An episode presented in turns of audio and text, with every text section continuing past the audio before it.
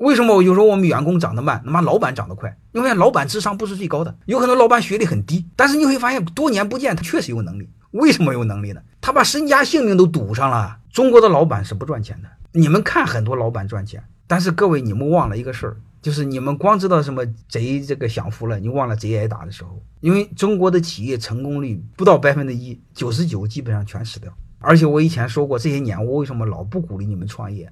而且我老说创业一定要精益创业，有谱数再创业，别瞎搞，因为那个失败代价太大，真的是倾家荡产。所以真正逼的老板唯一前进的动力，不是挣到了点钱，而是他背后的万丈深渊，输不起的，他一家人输不起。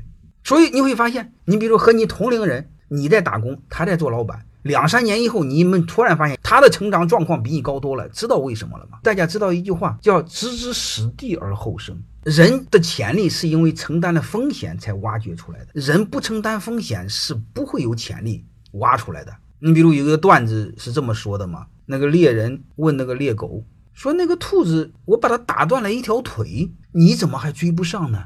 那个猎狗说：“那肯定追不上啊，因为我是为一顿饭在跑啊。”我最多做到尽力而为呀。那个兔子虽然少条腿，它是为了命在跑啊，它一定会全力以赴啊。